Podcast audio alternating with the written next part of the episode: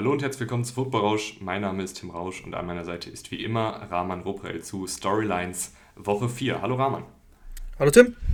Ja, ähm, ich weiß gar nicht so richtig, wie ich den Podcast anfangen soll. Rahman und ich äh, haben eben schon relativ viel gesprochen. Ich ähm, möchte auch eigentlich gar nicht so viel über privates Leben bei uns äh, reden, weil das haben wir irgendwie in der Vergangenheit auch nicht so oft gemacht.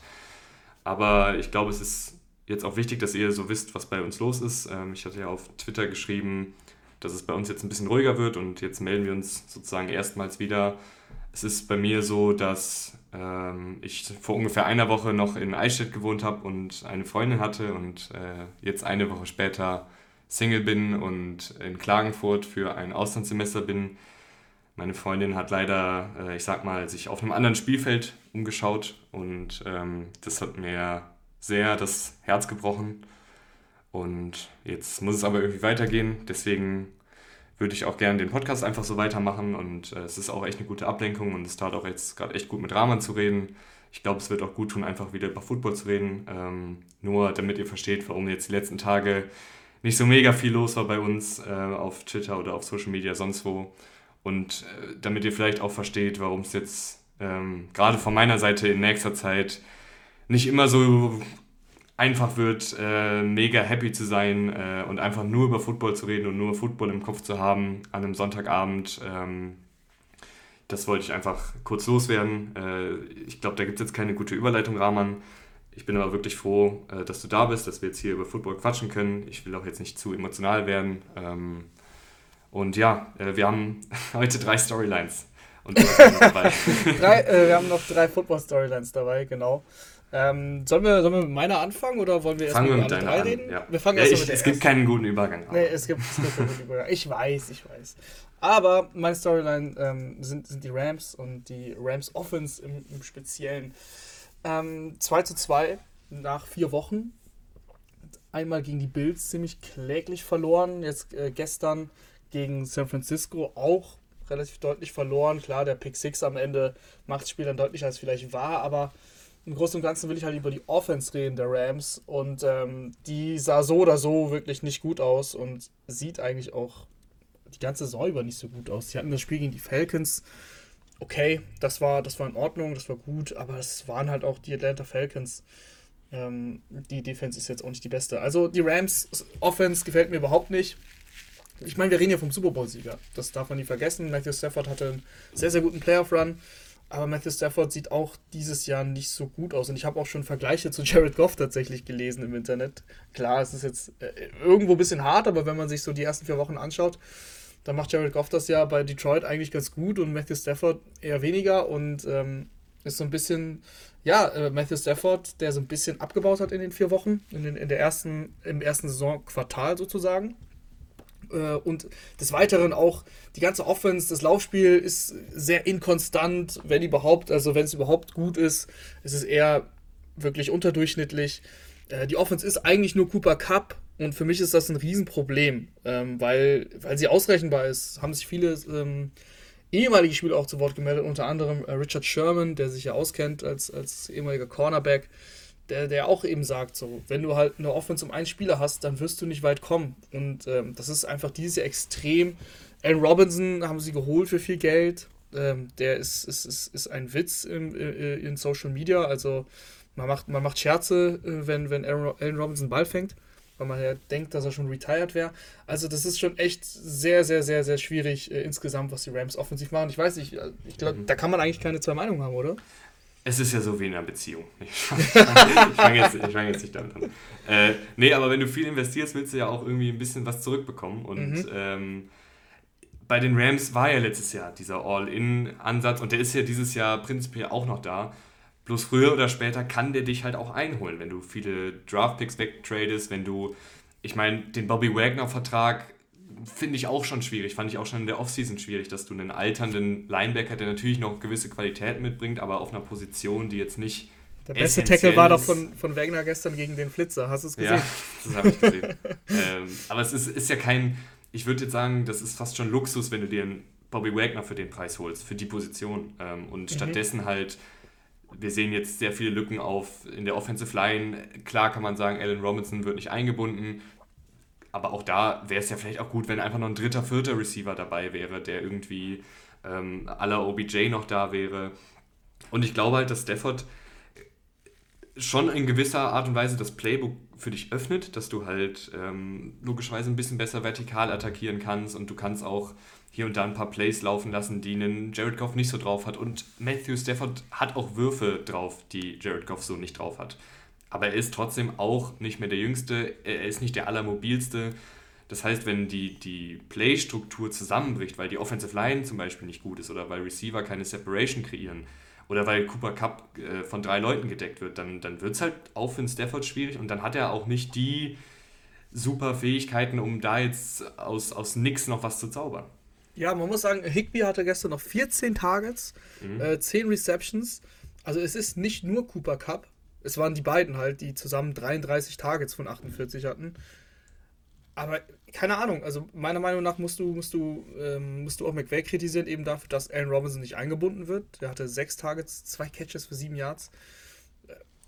Du kannst mir nicht erklären, dass Aaron Robinson von heute, von heute auf morgen überhaupt kein guter Receiver mehr ist. Klar, er hatte letztes Jahr nicht das beste Jahr, ich weiß. Aber das war auch bei den Bears ein bisschen schwierig. Das ist dieses Jahr immer noch bei den Bears ähnlich. Das Receiving Game ist kaum vorhanden so oder so kann Allen Robinson noch ein bisschen was auf dem Footballfeld. Also ich weigere mich, das zu glauben, dass er es nicht kann. Ja. Ähm, und vor allem bei den Targets. Bei den Targets, das ist mein größtes Problem.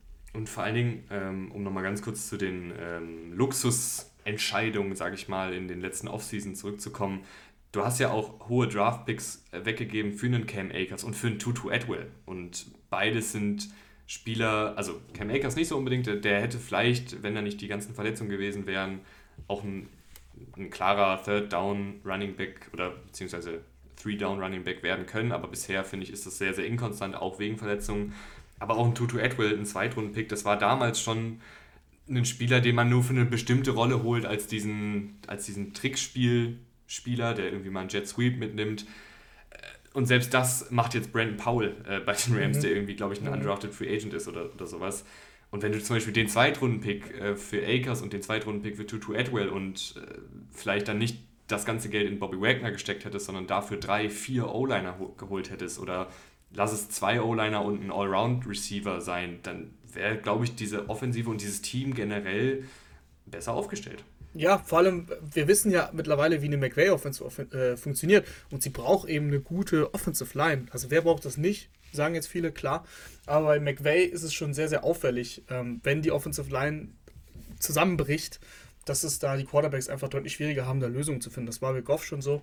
Äh, Matthew Stafford ist natürlich deutlich besser gegen den Blitz als, als Jared Goff. Aber dennoch, es wird halt ausrechenbar. Und, und das mit Cooper Cup ist sowieso ausrechenbar, auch wenn er geisteskranke Zahlen auflegt jede Woche. Ähm, das ist, es ist wirklich verrückt. Aber jeder weiß, du und ich, wir wissen das, der Ball geht jetzt zu, zu Cooper Cup und dann ist auch kein Zufall, dass der Pick 6 bei einem Cooper Cup Target entsteht.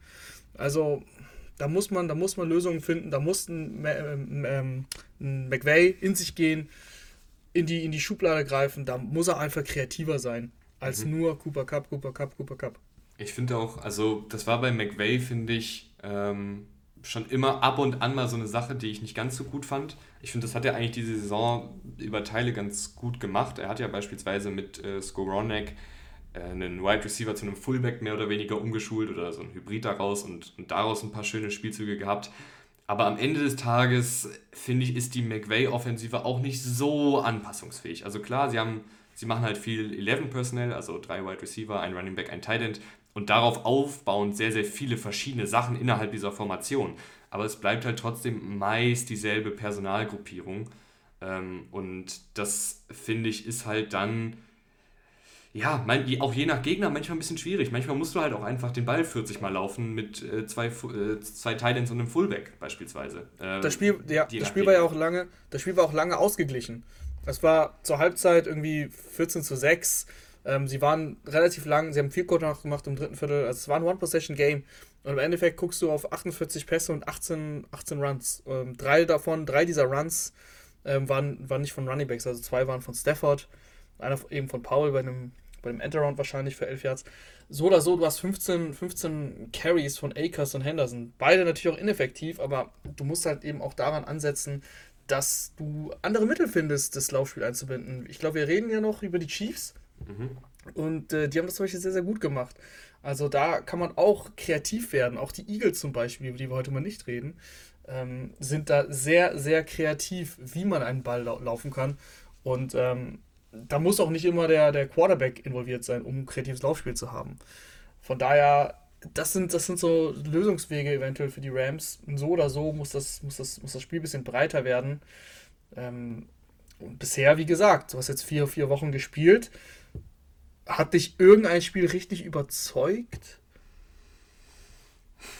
Jetzt nicht so, also nicht, dass ich jetzt sage, ja, hier Woche 2 waren sie super. Also ich habe jetzt mhm. gerade keins jetzt. Es war, also Woche 2 war gegen die Falcons, da haben sie fast die, den hohen Vorsprung, den sie hatten, äh, weggeworfen. Da hatten die Falcons tatsächlich die Chance mit dem letzten Drive nach einem Turnover, nach dem Fumble von Cup was, ähm, auszugleichen oder beziehungsweise in Führung zu gehen. Und dann haben sie jetzt letzte Woche davor gegen die Cardinals 20 zu 12 gewonnen. War auch nicht so, war auch nicht so berauschend. Also, ich bleibe dabei, die Rams sind, sind sehr, sehr wackelig, spielen jetzt gegen Dallas, ähm, auch zu Hause. Das Spiel kannst du in der Form von Cooper Rush aktuell auch einfach verlieren. Und äh, du bist immer noch der Super Bowl-Sieger. Also dann, das, das sieht äh, sehr, sehr schwierig aus aktuell. Mhm. Ja, es ist ja so ein bisschen, du sagst gerade Cooper Rush, äh, die, die Zeit der vermeintlichen Backup-Quarterbacks, die guten Football spielen. Und es haben sich mhm. einige gemeldet, die wollten über Cooper Rush reden. Aber der wird ja, glaube ich, auch noch vielleicht nächste Woche spielen. Ich, ähm, ja, es ist fraglich, man weiß es nicht. Es ist fraglich, aber vielleicht ergibt sich ja nochmal eine, eine Storyline über Cooper Rush. Wir haben uns aber von euren Storylines rausgesucht, dass wir mal über Geno Smith reden wollen, weil die Seahawks gar nicht so katastrophal sind, wie man vielleicht vor der Saison gedacht hat. Ja, die Seahawks stehen nämlich auch 2 und 2. So wie die ganze NFC West, wenn ich mich nicht täusche. Also ähm, man kann auch von einer sehr ausgeglichenen Division sprechen. Ähm, die Seahawks machen das mit den Mitteln, die sie haben, halt echt gut. Also sie beschränken sich darauf, auf, auf ihren Gameplan. Der sieht, er ist auch relativ stringent, relativ klar. Und der geht in sich sehr gut auf. Also Geno Smith kriegt sehr, sehr viele Play-Action-Pässe, muss man sagen. Über 50% seiner, seiner Passing-Plays sind, glaube ich, Play-Action. Ähm, da, ist er, da ist er echt gut. Aber er schlägt sich auch einfach gut ähm, im ganz normalen Passing-Game. Also es ist jetzt nicht so, dass er, dass er unbedingt immer Play-Action braucht. Also, ähm, er macht den Job einfach gut. Er nimmt das, was die Offense ihm gibt, äh, die Defense ihm gibt, ähm, beschränkt sich darauf, dass eben, wenn er einen 5 Yard wenn er eine 5 Yard Completion hat und es nicht gerade Dritter und 20 ist, dass er die dann halt auch einfach nimmt, statt irgendwie nach irgendwas anderem zu suchen. Und das funktioniert. Mhm. Ja, ich finde halt, ähm, wir haben ja viel darüber gesprochen vor der, vor der Saison, Russell Wilson geht aus Seattle weg und Wilson geht, weil er halt irgendwie da zurückgehalten wird. Und was ich bei Geno Smith jetzt wirklich gut finde, ist, dass er halt innerhalb der Playstruktur spielt. Also er ist ja von den Anlagen her würde man jetzt vielleicht erstmal denken, er ist auch so ein bisschen Improvisationsspieler, weißt du, ist ein mobiler Typ, hat einen soliden Arm. Aber ich finde ihn jetzt gar nicht so special, wenn er jetzt improvisieren muss. Ich finde ihn dafür aber sehr, sehr rhythmisch, wenn er halt nicht improvisieren muss. Und wenn er mhm. einfach schon sozusagen, ich habe bei ihm immer das Gefühl, wenn er weiß, wo der Ball hin muss und wenn er weiß, was die Defensive macht, dann kommt der Ball auch an. Und, ja, genau äh, das, das, meinte ich. Ja. Das, Nimmt das einfach das, was er bekommt. Es klingt jetzt sehr simpel, aber das ist was, was nicht jeder Quarterback in der NFL so macht. Ähm, und dass dadurch natürlich manchmal auch ein bisschen fade Performances bei rumkommen, wo er dann irgendwie eine durchschnittliche Tagetiefe von 5 Yards hat, ähm, ist klar. Und dass auch Geno Smith, Geno Smith äh, nicht perfekt ist äh, und auch schon in dieser Saison einige Wackler drin hat, ist auch normal. Aber ich finde, diese Offensive ist äh, stabil, die ist effizient und, und funktioniert halt. Und das Laufspiel funktioniert, die jungen Tackles funktionieren gut. Ähm, ich, ich, also hätte ich einfach nicht gedacht. Und es freut ist, mich irgendwie ja. für, für einen äh, Smith, weil ehemaliger Zweitrunden-Pick, also ist jetzt ja nicht so, dass das jetzt so ein undrafted Free Agent vom, vom letzten Jahr ist, sondern ehemaliger Zweitrunden-Pick, erste zwei Jahre Starter bei den Jets. Dann, ähm, ganz, ich habe mir das heute nochmal durchgelesen, dann ganz viele Tumulte. Da hat ihm dann auch ein Defensive End aus dem eigenen Team den Kiefer gebrochen. Die Story kannte ich nicht. Wow, die kannte ich auch nicht. Äh, Im Training zwei, oder was? Ja, irgendwie gab es da, nee, ich, Leute, ne, ich, ohne Gewehr hier, aber äh, 2015 war es wohl irgendwie so, dass, dass dieser Defensive End schuldete Smith irgendwie ein paar hundert Dollar und Smith hat ihn konfrontiert und dann hat der Defensive End ihm halt äh, den Kiefer gebrochen. Was ist das denn für eine wilde also, Geschichte? Muss man gleich nochmal nachlesen, bitte Rahman, äh, ohne Gewehr. Aber so ungefähr geht die Geschichte. Ähm, also bitte schaut es alle nach. Ja, glaubt mir nicht, aber es, es geht ungefähr so äh, mit meinem gefährlichen Halbwissen hier. Ähm, und dann war er deshalb dann ein paar Wochen raus und hat deshalb dann den, den äh, Starterposten an Ryan Fitzpatrick verloren und irgendwie, dann war die Jets-Zeit, war er dann nur noch Backup und dann ist er ja ein bisschen so durch die Liga getingelt.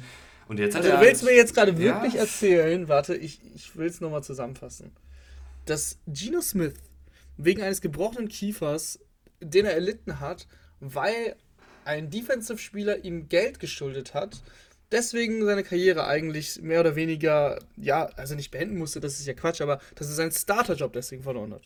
Es war. Raman. Für, mehrere, für mehrere Jahre. Also wir sprechen ja von ja, sieben nee. Jahren. Da, da, ist natürlich auch dabei, dass er vielleicht hier und da mal nicht gut performt hat, wenn er mal reingeworfen wurde. aber aber das, er hat zumindest seinen klaren Starterposten ja. verloren wegen dieser ja, Aktion. Okay. Und weil er halt die Jahre davor jetzt auch nicht gerade der Heilsbringer war, ne? das muss man mhm. jetzt auch mal äh, in Relation setzen.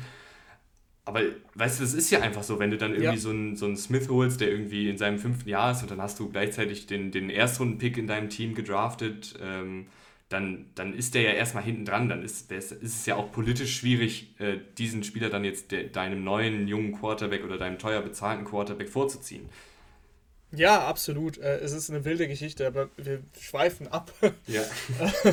also, ähm, Geno Smith hatte eine bewegende Karriere und Geno Smith hat dann im Endeffekt gar nicht so viel als Starter agiert. Das ist ja der springende Punkt am Ende des Tages.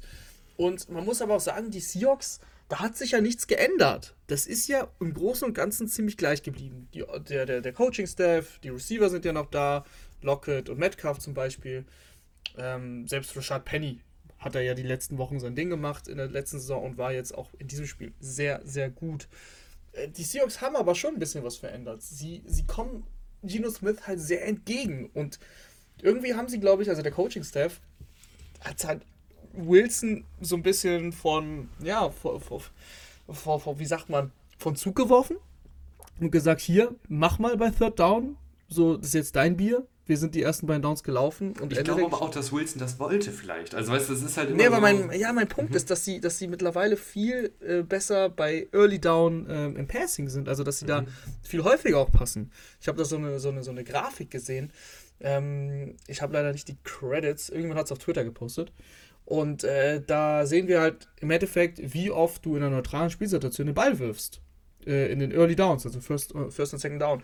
Und die Seahawks sind da, glaube ich, in den Top 10 dabei. Also, dass sie so häufig den Ball werfen, wenn auch bei First Down. Und das haben sie ja nie gemacht eigentlich. Also äh, Pete Carroll war ja immer jemand, der gesagt hat, ja, wir müssen den Ball laufen und den Lauf etablieren.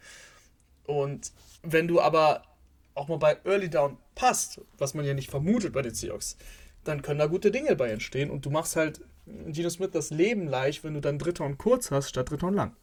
Ja, das stimmt. Also, äh, war jetzt Smith äh, der bessere Wilson? ja, ja, über Wilson haben wir ja schon geredet. Ähm, es, ist, es ist einfach. Es ist einfach nicht mehr der Russell Wilson, der immer war. Ich glaube, das können wir mittlerweile echt so ganz klar sagen. Er war halt auf einem Elite-Level, ist er nicht mehr. Der ist aber wahrscheinlich über eine ganze Saison immer noch besser als ein Geno Smith. Ne? Sind erst vier Wochen. Ähm, die Broncos strugglen zwar, aber dennoch glaube ich, äh, dass ich mich immer noch für Wilson entscheiden würde, wenn ich müsste. Aber die, es geht auch hier nicht um Russell Wilson eigentlich, sondern ich weiß, das war eine Joke-Frage von dir. Äh, es, geht, es geht mehr um, um Geno Smith und es ist doch toll, dass Geno Smith ähm, gerade beweist, dass er ein Starter in dieser Liga sein kann. Und es gibt immer noch einige Starter in dieser Liga, die eigentlich keine Starter sein sollten. Bei Geno Smith kann man das nicht sagen. Er ist 31, ist immer noch ähm, beweglich, wie du sagst. Also der kann noch einige Jahre in dieser Liga irgendwo Bridge Quarterback sein und ähm, seine Karriere da ein bisschen aufpeppeln. Dann gehen wir doch jetzt rüber zur letzten Storyline, zu meiner Storyline. Wie gesagt, ich habe auch aufgrund der Ereignisse am Wochenende jetzt nicht so mega viel Football geguckt. Ich habe mir aber das äh, Chiefs-Buccaneers-Spiel geschnappt und angeschaut, äh, weil ich das Ergebnis irgendwie interessant fand und weil ich interessant fand, dass die Chiefs ähm, die Buccaneers-Defensive so krass ausgehebelt haben.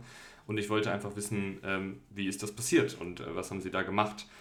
Und äh, Rahman, ich fand, es war eine sehr runde Vorstellung und ich finde, es war auch so ein bisschen die Chiefs, die, und ich möchte mir jetzt nicht zu viele äh, Lorbeeren geben, aber die ich auch so ein bisschen prognostiziert habe in der Saisonvorschau, in der Hinsicht, dass ich gesagt habe, dass die Chiefs eine verdammt, gute Offensive Line haben, dass Defensiven gegen Mahomes tendenziell entweder blitzlastig spielen im, im Falle der Buccaneers oder halt dann auch ein bisschen passiver spielen und sie dadurch eigentlich sehr, sehr viel Spielraum im Laufspiel haben, nur jetzt halt noch einen Running Back brauchen. Bisher macht das Clyde Edwards Hilaire ganz gut, Pacheco sieht auch ganz gut aus ähm, und dadurch ist der Trend fast schon, dass die Chiefs nicht nur über ihr Laufspiel kommen, aber dass das Laufspiel jetzt endlich auch mal ein wirklich gefährlicher Aspekt ist.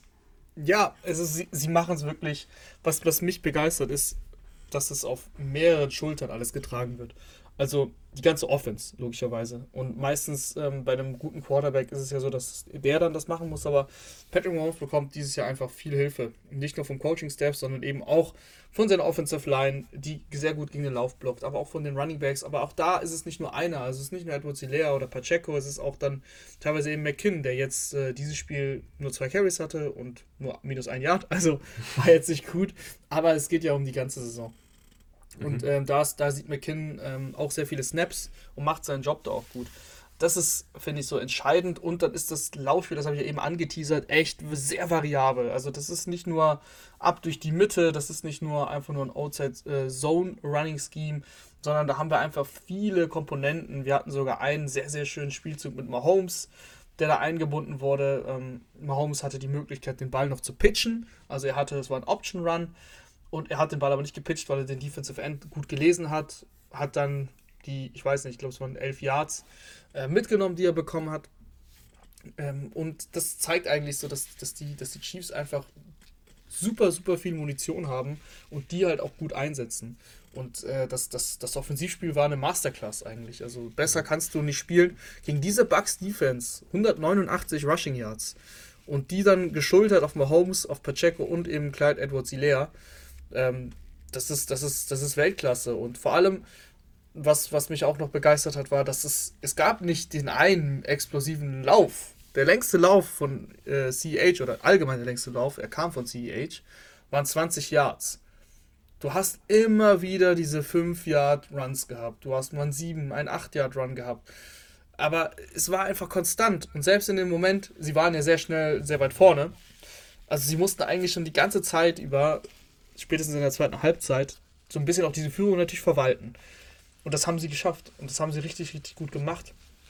Und das haben sie bis zum Schluss gut gemacht. Also wirklich, ähm, auch in der letzten, keine Ahnung, drei, äh, also drei Minuten vor Schluss, wo sie dann nochmal den Ball eben laufen müssen, auch da haben sie es gut gemacht. Da haben sie die First Downs rausgeholt. Und dann haben die Bucks, glaube ich, den Ball am Ende noch mit 30 Sekunden oder so bekommen. Ähm, da ging ja nicht mehr viel. Der einzige Wermutstropfen war halt dieser Pick von Mahomes. Ähm, der entsteht dann bei Third Down eben auch so 5, 6 Minuten vor Schluss. Ich glaube, 6 Minuten vor Schluss. Ähm, ja, das war, das war der einzige Wermutstropfen auf einer sonst wirklich perfekten Leistung.